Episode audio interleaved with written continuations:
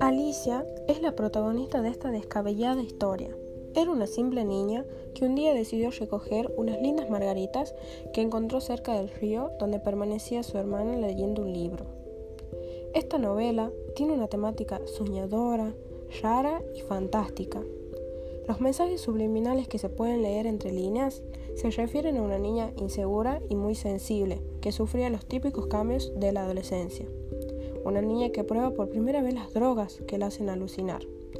Alice en el País de las Maravillas representa enfermedades mentales como la esquizofrenia, trastornos psicológicos y visuales.